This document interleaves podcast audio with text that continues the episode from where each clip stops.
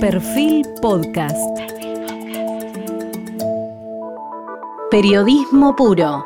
Jorge Fontevecchia en entrevista con la escritora y activista feminista Rita Segato. Bienvenidos. Hoy estamos con la escritora, antropóloga, teórica y activista feminista Rita Segato, quien además tiene una mirada muy interesante sobre la reciente condena a la vicepresidenta Cristina Kirchner. Rita nació en Buenos Aires en 1951, cursó la primaria en la Escuela Normal de Lenguas Vivas y la secundaria en el Colegio Nacional Buenos Aires. Estudió en el Conservatorio Municipal Manuel de Falla y en la Escuela Nacional de Danzas.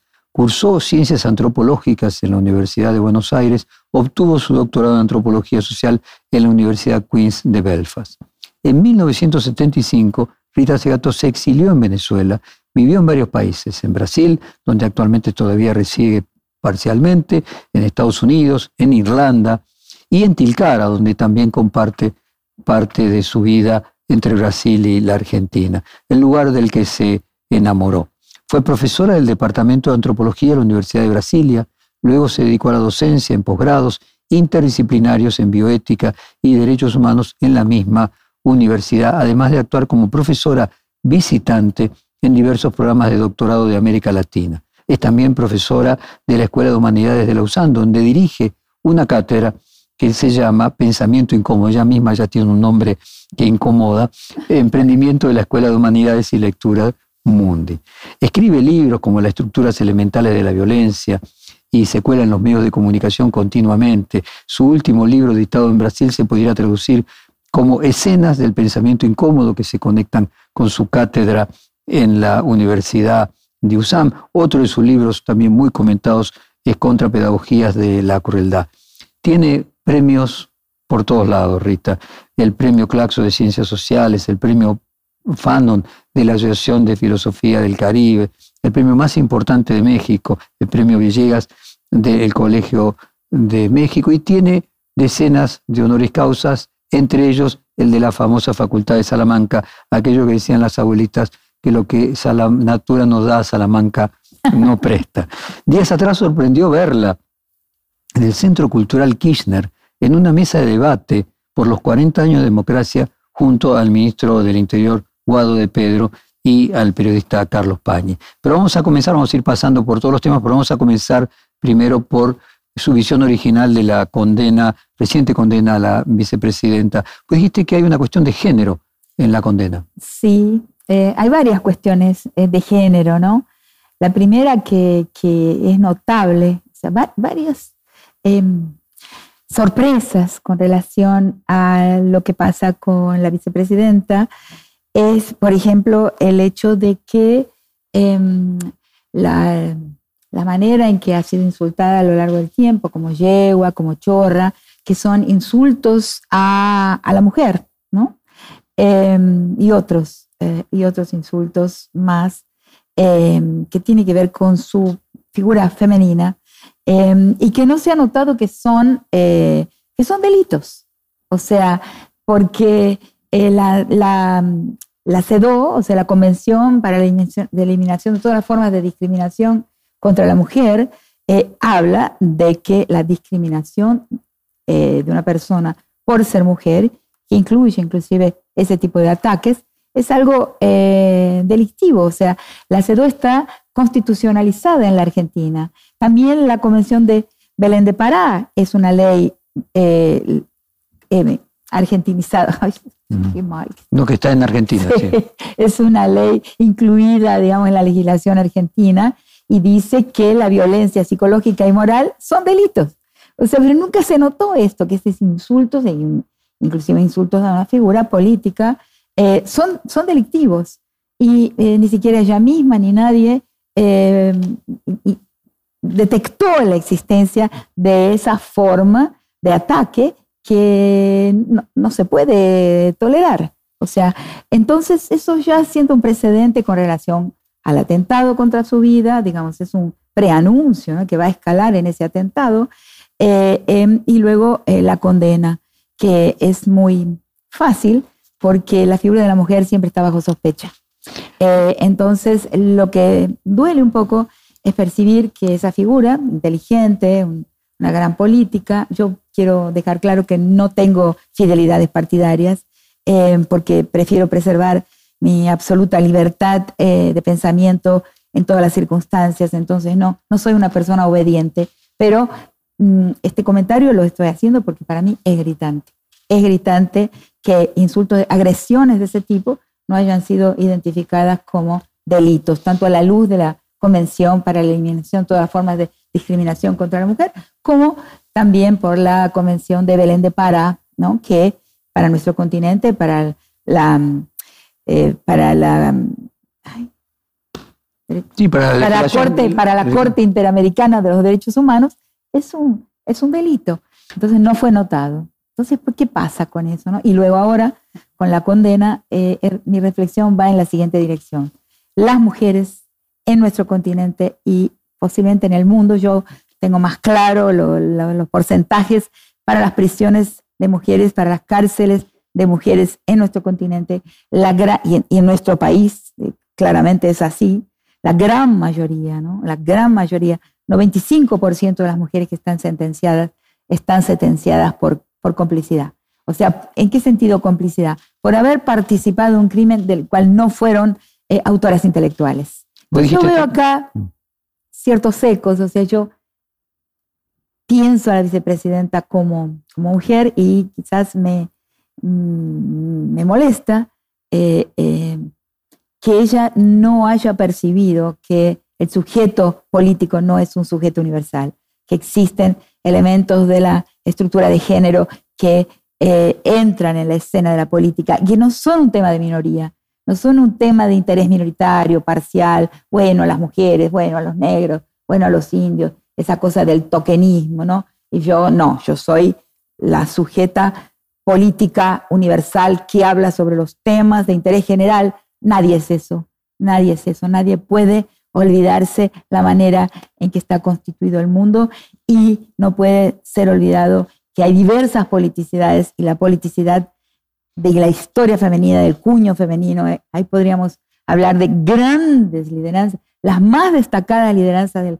del continente en este momento, Berta Cáceres, eh, Marielle Franco, eh, Sonia Guayayara, eh, em, Aniele Franco, con quien estuve hace unos 10 días, quedé deslumbrada también por su inteligencia y capacidad política, vienen de una politicidad femenina. Eh, creo que le faltó a Cristina percibir ese flanco. Déjame ir por partes. Eh, vos dijiste que no tiene noción de que el crimen femenino eh, es acompañar al crimen intelectual de alguien con quien está relacionado de forma afectiva y a que le debe lealtad, que generalmente es un hombre. Eso es una tendencia general. Si uno va a las cárceles, va a ver que las mujeres, todas, eh, la gran mayoría de las presas, eh, están eh, acompañando, están, mm, han participado de alguna manera en un crimen concebido por una figura masculina de su familia. Y, que o lo protegen por lealtad o le temen. Formas de, de fidelidad, em, claro, por lealtad, por, por amor, sí, por eh, quererle bien. Eh. Vos dijiste textualmente, la mujer está formada para sentir que se encuentra en una posición de protección con relación a las personas vinculadas a ella y no tiene la imaginación delictiva que sí tienen los hombres. Sí. Raramente. No tiene la imaginación, a pesar de todo, que todo orienta siempre nuestra mentalidad a una desconfianza hacia las mujeres, en realidad la inteligencia delictiva es de los hombres y eh, que se encuentra la mujer eh, formateada para eh, estar en protección, en, actitud de protección. Nosotras mujeres somos educadas, socializadas, programadas para el cuidado, o sea, para cuidar de aquellas personas que están, que son parte de nuestra égida, que son partes de nuestro grupo familiar. Esa es una realidad, eh, eh, la formación para el cuidado de la mentalidad y de la afectividad femenina. A ver, y colocándolo dentro del contexto, eh, que Cristina Kirchner es condenada por situaciones que pueden ser delictivas, pero que fueron hechas heredadas, heredadas por su marido. Bueno, yo ahí no puedo ir tan lejos porque, pero sí puedo ir a decir que la tendencia general es esa, que las mujeres heredamos crímenes. No puedo decirlo de una forma tan eh, certera, eh, eh, apuntar, pero que la tendencia es esa y deberíamos ser capaces de pensar en esa dirección. Em, pienso eso. también planteaste de que hubiera sido beneficioso que nuestra vicepresidenta tomara conciencia de la cuestión de género. Claro, porque por ejemplo, frente a esos insultos, ya en ese momento, lo natural en un país como el nuestro, con un movimiento de mujeres tan importante, tan poderoso, ¿no? que ha ocupado las calles de una manera marcante, que ha influenciado el mundo. O el movimiento de mujeres argentinos influenció, hizo renacer el feminismo en el mundo. Y muchas veces yo un poco también como, como de cierta, hasta cierto punto extranjera, con un pie en el país y con un pie en otro país, mirando a Argentina desde adentro y desde afuera, de repente eh, me pregunté, ¿cómo es que suceden esos insultos y las mujeres no salimos, no salen a la calle en el país?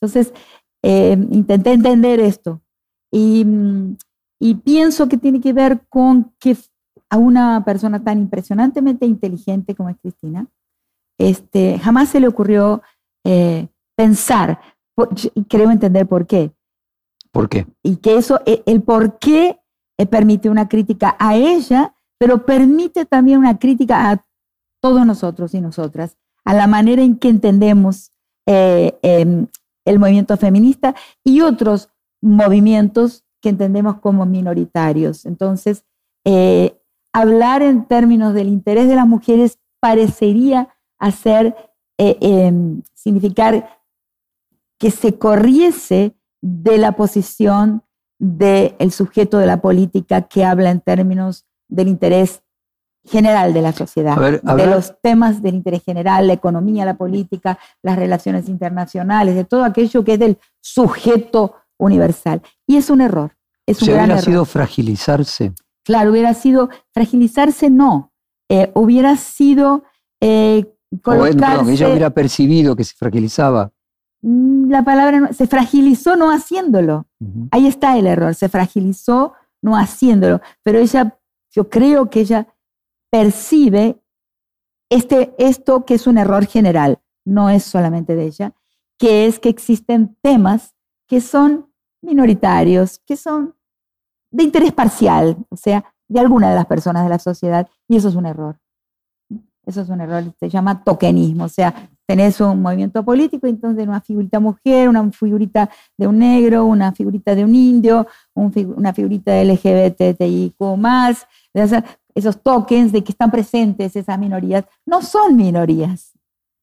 Son otras formas de politicidad que iluminan la política desde otra perspectiva y apuntan hacia un futuro mejor para todo el mundo. O sea, esta es eh, eh, una crítica que yo hago al multiculturalismo. O sea, debemos abandonarlo como, como grilla para comprender la política. Un sujeto blanco, hombre, eh, propietario, este, letrado y paterfamilias. O sea, el feminismo en general lo, lo, lo predica como heterosexual. Yo no, porque sobre la sexualidad de los hombres no sabemos nada. Lo predico como paterfamilias. Entonces, este sujeto es el sujeto de los temas de interés general, los temas importantes. Y luego eh, los temas de interés particular de sus defectivos, porque las mujeres, los negros, los indios, etcétera, son los defectivos, los minoritarios, eh, los, aquellos que no son plenamente políticos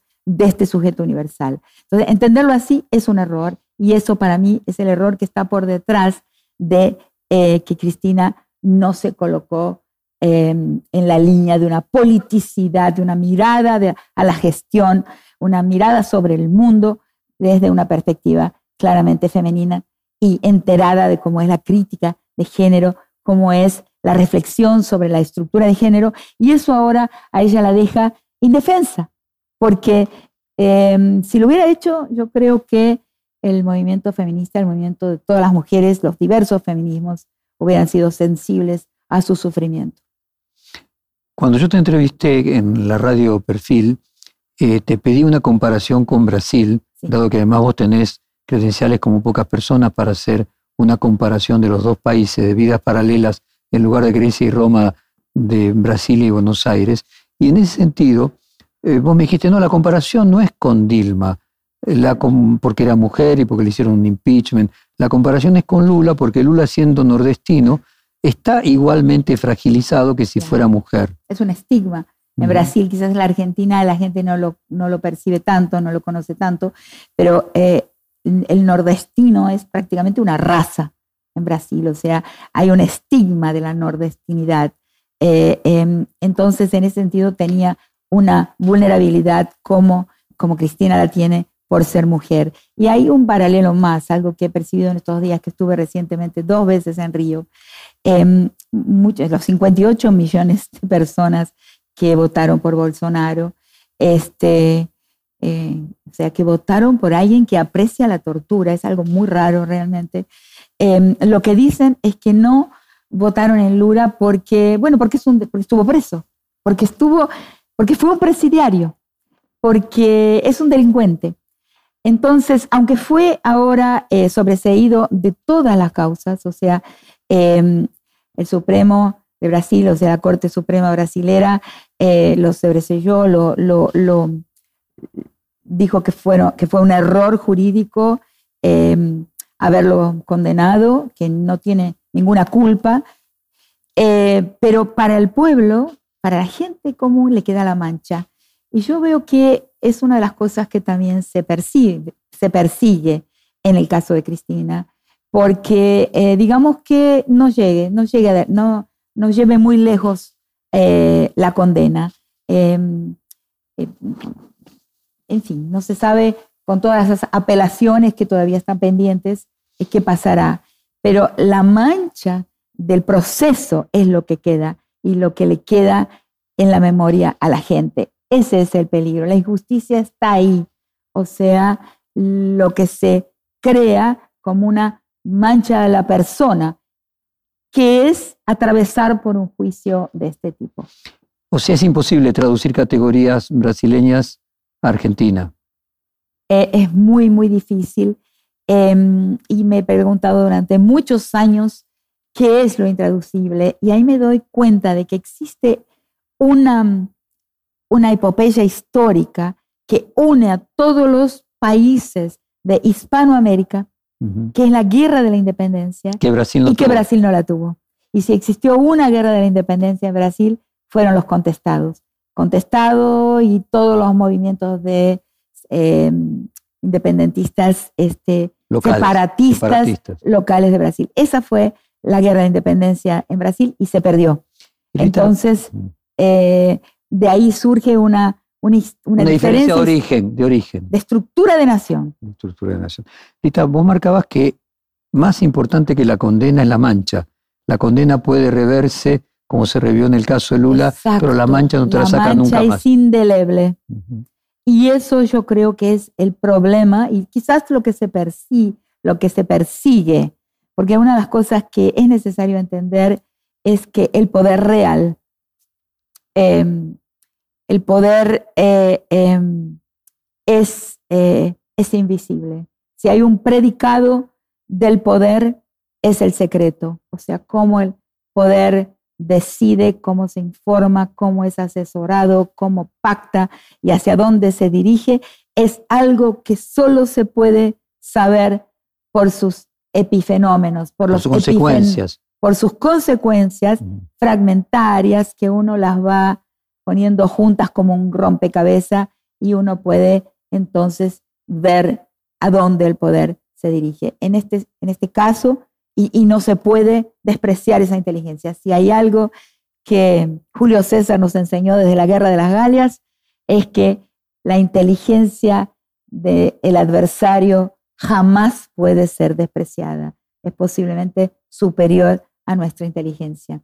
Entonces, eh, eh, lo, que, lo que se persigue posiblemente en este caso también, que es lo que se logró con Lula, eh, es la mancha indeleble que queda cuando una persona es juzgada por delitos.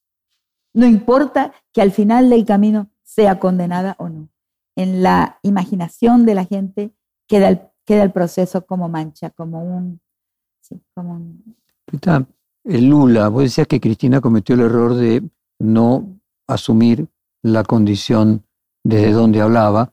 Lula asumió la condición del nordestino o también trató de colocarse en el universal? No, no trató de colocarse en el universal. Él habla desde su lugar, que es el nordeste, que es que es un obrero, que le falta un dedo porque lo perdió en su trabajo en las máquinas. Él lo muestra. Eh, em, es una parte de la inteligencia mostrar eh, el lugar en donde uno está plantado, de dónde uno viene. En el caso de Lula le será más fácil porque no existe otra figura que lo constituye, mientras que en el caso de la vicepresidenta el hecho de que su marido haya sido primero presidente, primero gobernador, podía ella generarle cierto conflicto.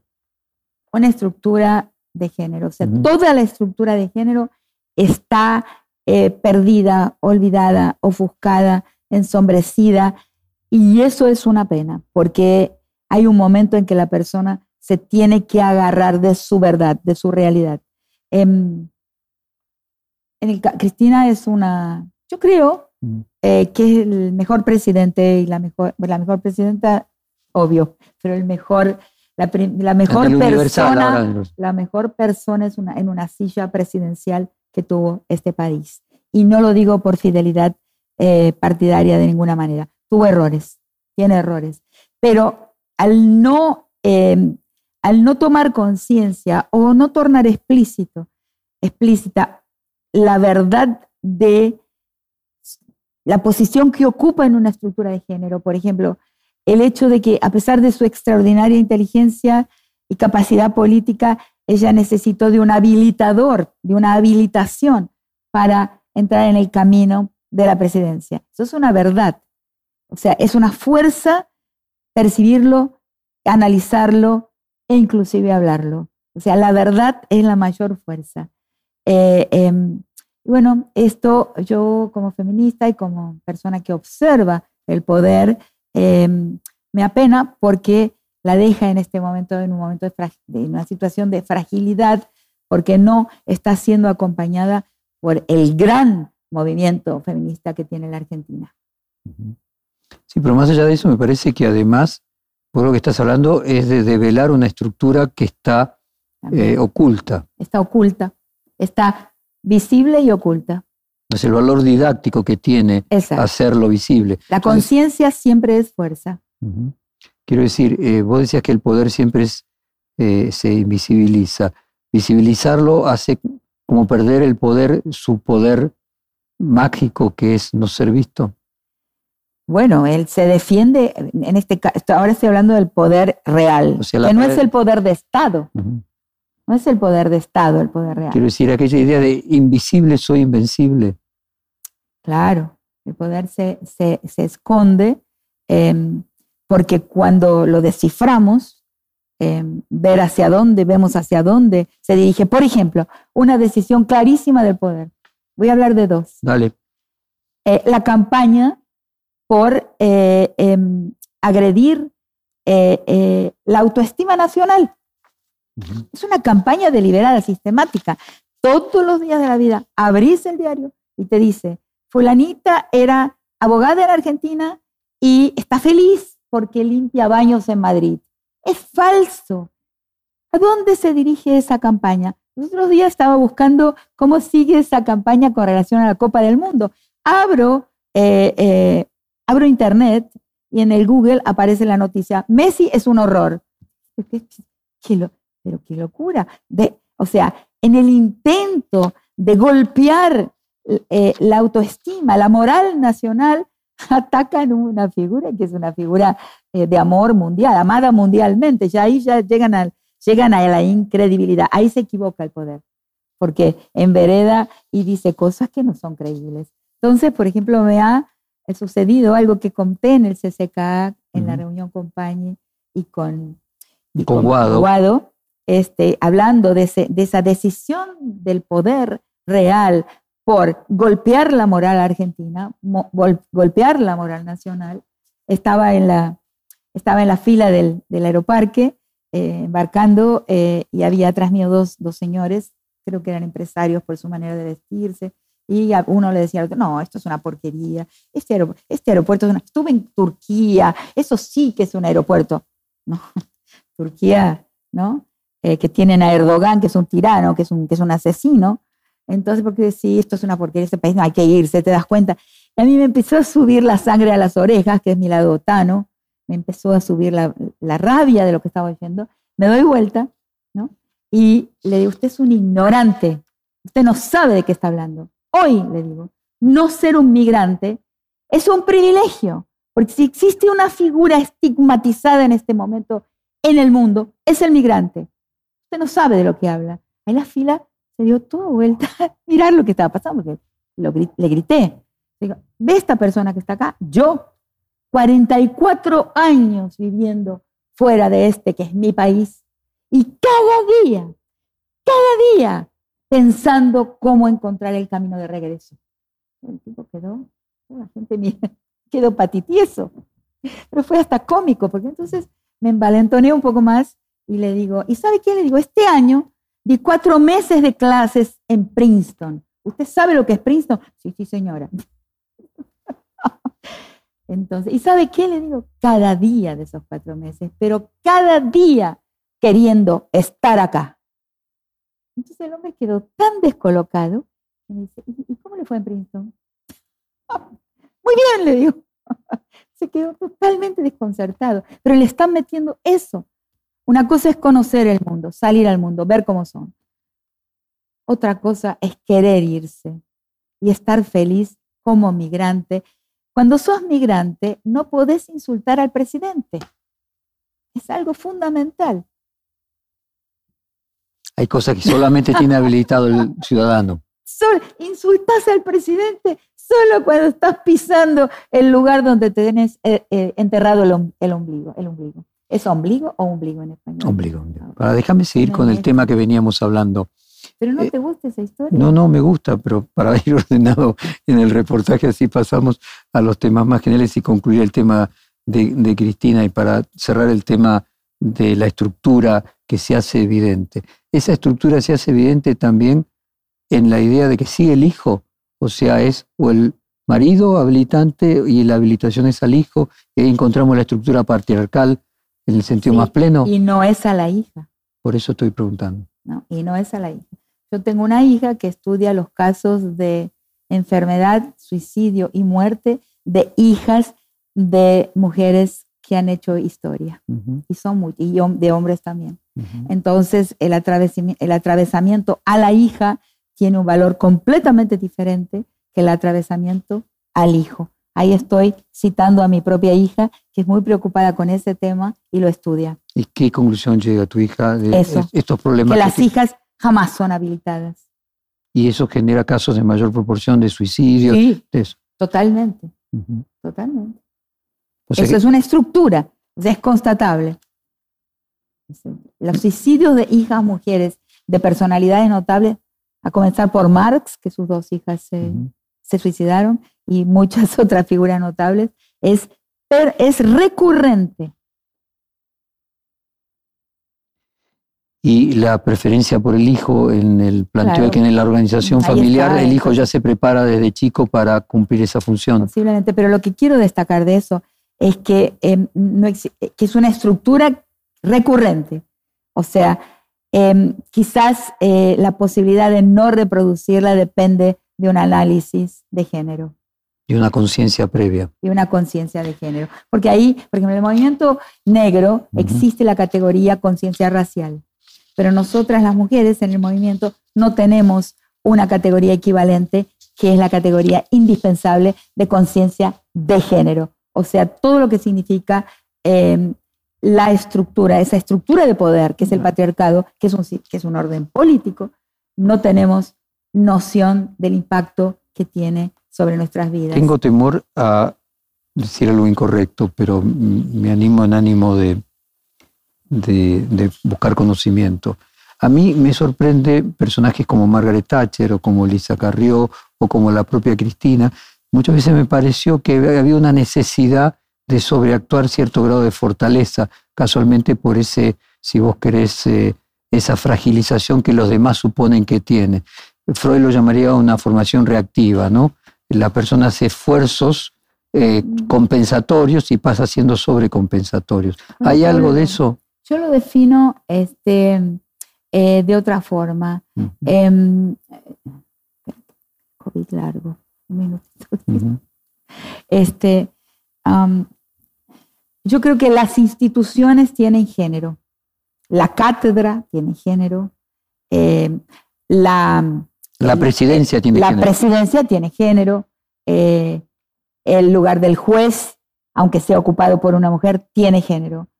Entonces, las personas que ocupan esas posiciones institucionales, si no tienen una conciencia de género, si no analizan las estructuras y cómo podrían transformar esos espacios, se masculinizan. Pasan, necesariamente se masculinizan. El sujeto político es un sujeto que es en la imaginación colectiva un sujeto masculino. Entonces es necesario una conciencia especial, un desmonte, eh, una desarticulación eh, de esa posición como una posición masculina para poder cambiar la historia, para poder transformar el poder, para poder transformar la propia política. Y la no conciencia de eso lleva en una superadaptación en determinados momentos de desarrollar una sobrecompensación. ¿sí? y una invisibilidad de ciertos aspectos que se están frágil, que se están eh, ensombreciendo, eh, em, que se están abandonando,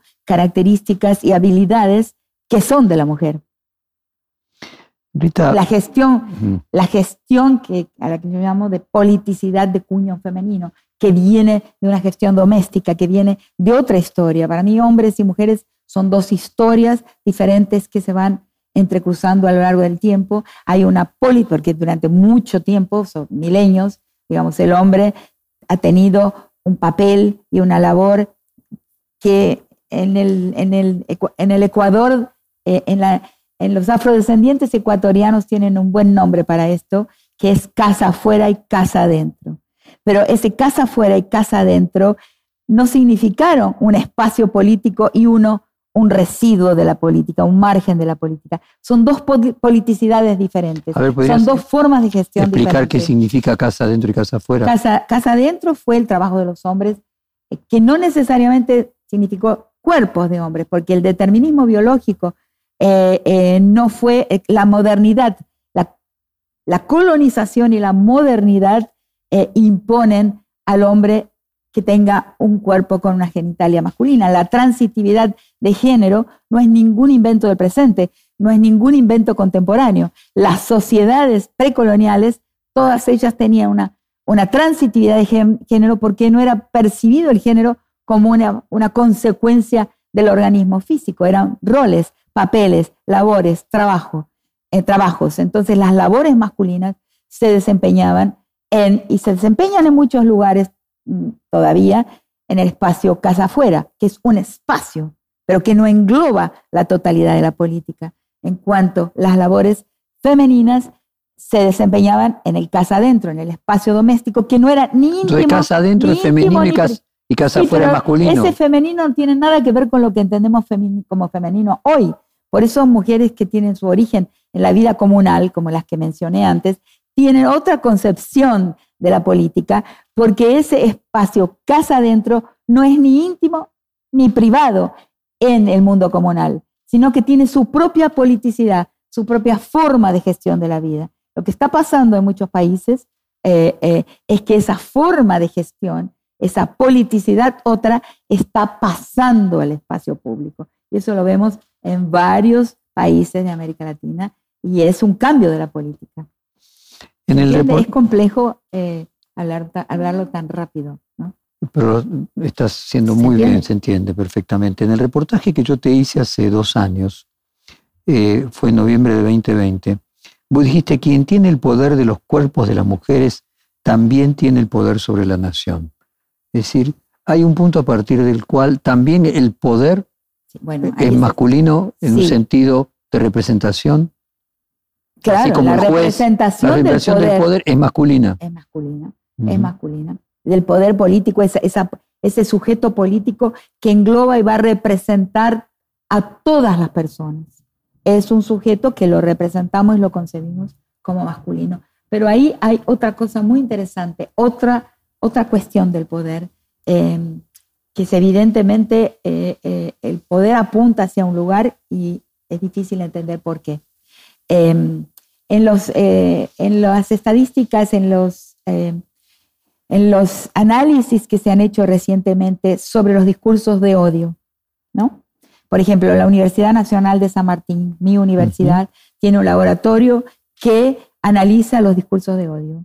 Eh, y, hay otros estudios que todos van en la misma dirección y con el mismo resultado. Em, y el resultado es sorprendente. El 75% de los discursos de odio, en otro resultado leí 78%, tienen como su foco a la mujer. 5% a las sexualidades disidentes. O sea, entonces debemos concluir que si los discursos de odio son característicos de em, los grupos que respaldan el poder económico, eh, o sea, las candidaturas, las facciones políticas, los partidos políticos que em, representan a la riqueza y al poder económico, eh, y esos poderes, ese, ese poder económico es el que se expresa o coloca en la calle o, promueve los discursos de odio, eh, tenemos que preguntarnos cuál es la relación entre la riqueza y un cuerpo de mujer.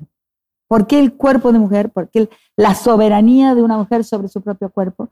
¿Por qué el cuerpo de una mujer embarazada y queriendo abortar es el enemigo político de la gran riqueza. ¿Por qué? Ah, últimamente casi todas mis exposiciones, presentaciones públicas las termino con esa pregunta. Evidentemente los poderes corporativos lo saben muy bien, porque es, omnipresente. En todas partes tenemos el discurso de los partidos políticos que representan el poder real, el poder de la riqueza, todos ellos eh, agresivamente eh, combatiendo la posibilidad del aborto. Entonces, em, esa inteligencia, esa inteligencia vinculada al poder económico, sabe muy bien que la cuestión de género es central. Nosotros no lo entendemos, o sea, nosotras, yo tengo mi propia visión, pero lo dejo siempre como una pregunta porque es algo que necesitamos entender. ¿Por qué el poder real se dirige al combate contra las mujeres? Quiere decir que la propuesta feminista, la propuesta, las reivindicaciones de las mujeres, se llamen feministas o no, la lucha por de las mujeres, el poder femenino es realmente una fuertísima amenaza a la concentración de la riqueza. ¿Por qué? no es por una razón moral. Porque si fuera una razón moral defender la vida, la defensa de la vida, la vida sería defendida en todas partes, no solamente en una barriguita de una futura madre. Sería defendida en un niño migrante, en, una niña abandonada, en los niños de la calle, en los niños que mueren eh, eh, de enfermedad o de pobreza o asesinados por la policía, eh, eh, toda esa vida sería defendida. Pero es defendida, los niños que están, la vida que está en las probetas de las clínicas de fertilización asistida, nada de eso es vida. Solo cuando la vida está afectando el destino de una mujer. Entonces, el enemigo del poder es la mujer. Eso es una ecuación simple. Está dicho.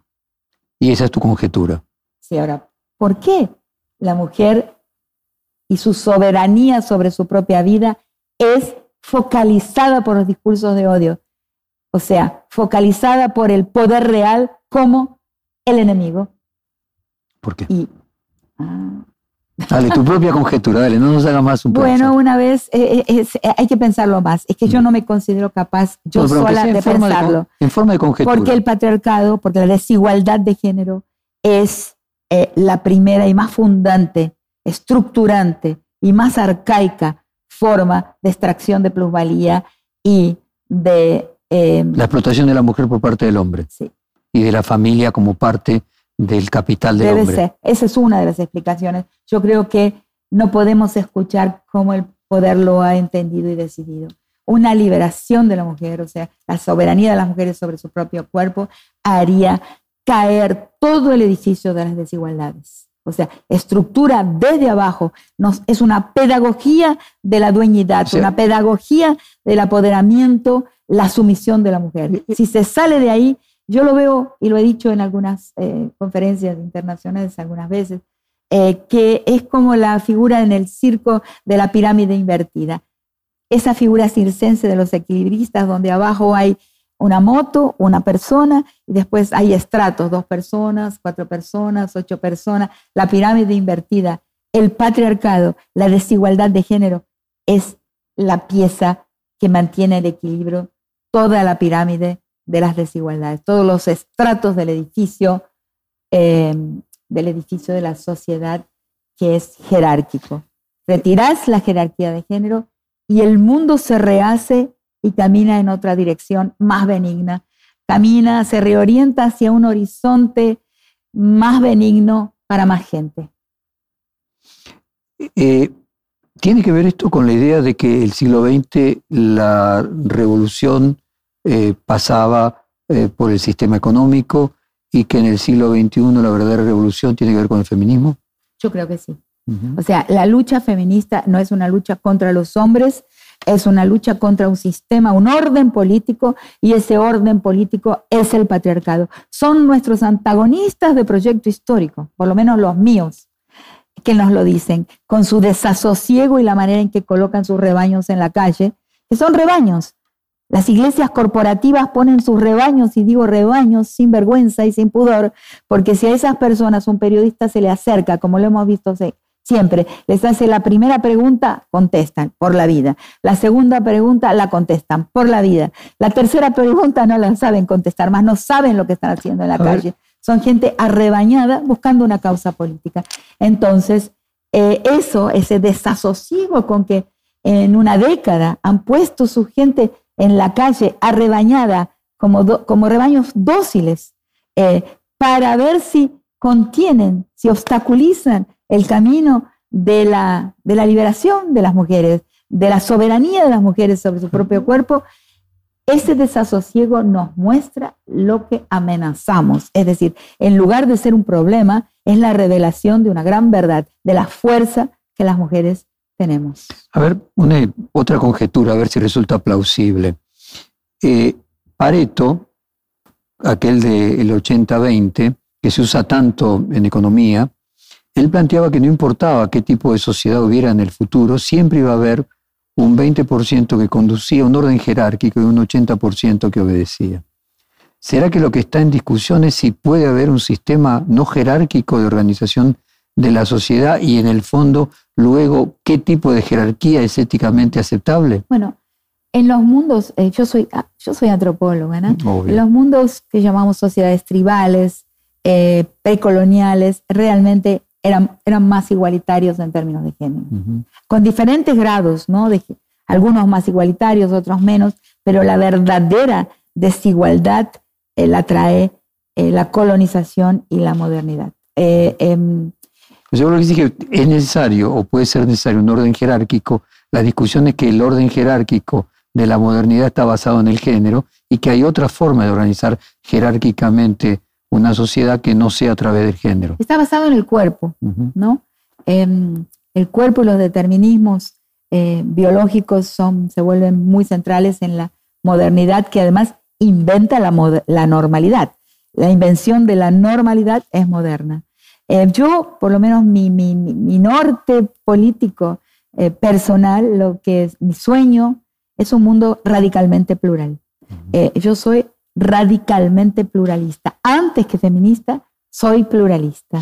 hay un límite para mi Pero, pero a, la antropóloga, ¿las sociedades necesitan un orden jerárquico para funcionar y que las discusiones no, no. ni- puede no haber un No, no, no, porque puede haber una dispersión de jerarquías. Por ejemplo, uno de los grandes eh, descubrimientos de la antropología son las sociedades sin Estado. Enormes sociedades, ¿no? Los Nuer, ¿no? Evans Pritchard va a descubrir en, en África una sociedad de 100.000 personas o más, no me acuerdo el número exactamente, pero de cientos de miles de personas, Sin Estado. eh, eh, enorme sociedad, sin Estado y con diferentes eh, regímenes, o sea, con diferentes eh, espacios, eh, un poco el de micropoder, el micropoder que hablaba, que hablaba Foucault. Exacto. Entonces yo le hice una pregunta y me puso cara extraña, pero sí, la estructura, la estructura eh, de no conciencia de la representación de género la tiene también eh, Patricia Bullrich, presidenta del PRO y candidata o precandidata a presidente. Son dos figuras que no de- no, no existe posibilidad de comparación entre las dos figuras. Ninguna posibilidad. Este, mm, eh, en fin, eh, yo no veo manera en mi, en mi uni- universo de lo, de lo conmensurable, de lo comparable, las dos no habitan. eh, No, pero uno en su inconmensurabilidad. Por ejemplo, pregunta es si respecto me de este acuerdo- problema, porque personas totalmente distintas pueden compartir un elemento en común, y eso no implica de que Sí, sí, sean sí, sí, sí, comparables. con- la comparabilidad sí, entre cosas diferentes, sí, pero en estas dos eh, figuras realmente, eh, en estas dos específicas figuras, eh, Porque no yo te planteaba antes de Margaret Thatcher, por ejemplo, el ejemplo de Margaret Thatcher, que yo creo que Patricia Bullrich ve una trata, figura de Pat- derecha Patricia Bullrich trata, perfectamente comparable con, Con Cristina Kirchner. Kirchner. Claro que sí. Lo que pasa por lo es que, estás hablando es un tema de jerarquía. perdón, lo que pasa es que para mí Patricia Bullrich no habita eh, la dimensión de lo político. Lo siento. No, no es una figura política para mí. O sea, es un- Lo siento. No, no, está todo bien, pero digo, es Por simplemente ejemplo, algo de dimensión. pensemos en Bachelet. Ujú. Me acuerdo una vez llego a Chile y veo una foto en una revista, no sé si Times, o una revista importante en el mundo, que hay una foto de portada de Bachelet con un nieto en la rodilla. Que la verdad es que la verdad es que la relación de ella con ese nieto no me parecía nada consistente. eh, nada creíble así, pero se saca una foto con un bebé, con un nietito, con un niñito en la, en la rodilla. Y digo, qué, qué interesante, se quiere señalizar, indicar como mujer. Eso es un esfuerzo inteligente. No muy creíble, pero inteligente. Eh, Finalmente lo que vos planteas es que la autenticidad enriquece. yo lo que estoy planteando es que cuanto más expandida es nuestra conciencia, cuando, cuanto más percibimos qué lugar ocupamos y las, eh, las estructuras que nos controlan, eh, las nombramos e intentamos inclusive a veces desconstruirlas, eh, más fuertes somos. Me gustaría hacer una síntesis con la audiencia que nos estamos, estamos camino a terminar el reportaje de los títulos de tus libros. Pensamiento incómodo. ¿Por qué te gusta al punto de que lo repetís en tu cátedra la No USAM? fui yo quien inventé el nombre. Y, pero pues lo volvés a usar otra vez en tu libro en Porque portugués. realmente pensar, eh, en nombrarlo, no nombrarlo, no, no, lo no, no. Yo creo que el papel de la persona que trabaja con el pensamiento, todos pensamos, todos Es incómoda humanos. por naturaleza. No, es nombrar. Pero digo que genera incomodidad. Ahí vamos a nombrar, nuestro trabajo es nombrar lo que es parte de la experiencia de la gente. La gente conoce que es así, pero no está nombrado. El nombre le coloca luz y permite trabajarlo. Y esa es mi experiencia, porque lo vengo haciendo y de repente personas que, eh, que no son estudiantes, inclusive los otros días, la, la última vez que me sucedió, voy al aeropuerto, eh, hago el check-in y el muchacho me dice, me encanta como usted piensa. Ah, le digo, ¿estás estudiando? No, me dice. Simplemente entro en los links en internet y escucho lo que habla. ¿Qué quiere decir? A mí me, eso me, confirma que la, gente, algo que vi en la cárcel, inclusive una de mis- las cosas que he escrito, que en la cárcel, en los años que trabajé con, este, entrevistando violadores en la cárcel de Brasilia, la Biblia es un vocabulario. La Biblia entra en un espacio y entre una gente que necesita palabras y no las tiene. Y ahí entra la Biblia casi como un diccionario. Entonces, que la gente está en busca de palabras eh, y nombrar es, eh, es, una, es un ejercicio de poder. Entonces lo que uno nombra es lo que la gente ya sabe. Esa es la cuestión. Ya lo sabe, pero no tiene el nombre. Esa es mi, mi magia, quizá. Lo que, yo, lo que yo hago es eso. Nombro cosas que están en la experiencia de las personas, pero que nadie se había tomado el trabajo de ponerles nombre. ¿Qué encontraste en común en esos violadores en Brasilia? Ah, encontré, el, empecé a entender qué es la violación, es el principio de mi trabajo sobre, sobre género, entender, y me di cuenta de que por mucho tiempo trabajé sobre masculinidad. O sea, eh, ¿por qué se viola? No es tan fácil entenderlo, porque el sentido común, los medios eh, masivos, este, inclusive los jueces, eh, piensan que, bueno, que el hombre, inclusive algunos libros de texto, que el hombre tiene una libido eh, incontrolable y que de repente ve un cuerpo de, mujer pasar por, por adelante y se lanza con un apetito incontrolable. Pero no, no es eso. La violación es un acto de poder y es un espectáculo de poder. Y eso nos lleva a otro tema del presente, que es la impunidad. Y que el tema de la impunidad que está tan presente en esa lista de señores eh, jueces y sus allegados que empiezan a hablar sobre cómo son, cómo pueden planear algo que es, ilegal y lo hablan y lo, y lo conversan, en un momento hablan de, de bajar un mapuche, cosas absurdas, o sea, ¿cómo alguien escribe una cosa así? Eh, eh, para mí se muestran impunes, pero el hecho no es que son impunes, el hecho es que ahí hay un espectáculo espectáculo de impunidad. Y el espectáculo de impunidad es un espectáculo de poder que demuestra la existencia de que es muy posible que no estemos más viviendo en un Estado de Derecho, que hay un golpe. Antes el golpe era a la silla presidencial. Hoy el golpe es a la silla eh, de las cortes, de las cortes, de los tribunales. Para Estado, que se, ya, ya te pregunto, déjame terminar este tema de que la violación. Yo, llego a pensar eso porque comprendí, porque comprendí, porque comprendí la masculinidad. en La violación y, las agresiones sexuales son un espectáculo eh, y hay la extracción de un tributo ahí que circula de la posición femenina a la, a la posición masculina para constituir la, eh, la posición masculina. El violador siempre está acompañado Generalmente está acompañado físicamente por una pandilla, en general son más jóvenes porque son los que todavía tienen que constituirse hombres, mostrarse hombres ante los ojos de sus pares, de la fratria, de la corporación masculina. Pero este, el, eh, el tema es que sin ese espectáculo, la titulación de la posición de poder, que es la posición masculina, no ocurre. Entonces, esa, esa circulación, esa tributación del cuerpo femenino y lo que circula es lo que va a construir la posición masculina, que es la posición de poder. Déjame hablar algo. Sin espectáculo no hay poder. Bien de época que tiene que ver con los femicidios. O sea, lo que vemos es que siguen aumentando. Sí. Siguen aumentando. Eh, y lo que vemos es que muchos de los femicidas eh, estaban, tenían una relación muy emocional con la persona que asesinan, como si voy a hacer de vuelta, hago un prólogo por ahí, estoy haciendo una pregunta de, formulando de manera incorrecta, pero es o esclava o muerta. Bueno, porque lo que queda comprometido ahí, eh, eh, el sujeto masculino eh, no soporta frustración, no, no soporta aquello que, que obstaculiza su, su interés prefiero llamarlo interés y no deseo, porque no estoy hablando de deseo sexual. Incapacidad estoy hablando de, su capacidad. La frustración realmente es intolerada porque le pone un límite a su posición necesaria y idiosincrática de dominación, de dominador. Entonces, eh, y afecta su imagen de masculinidad.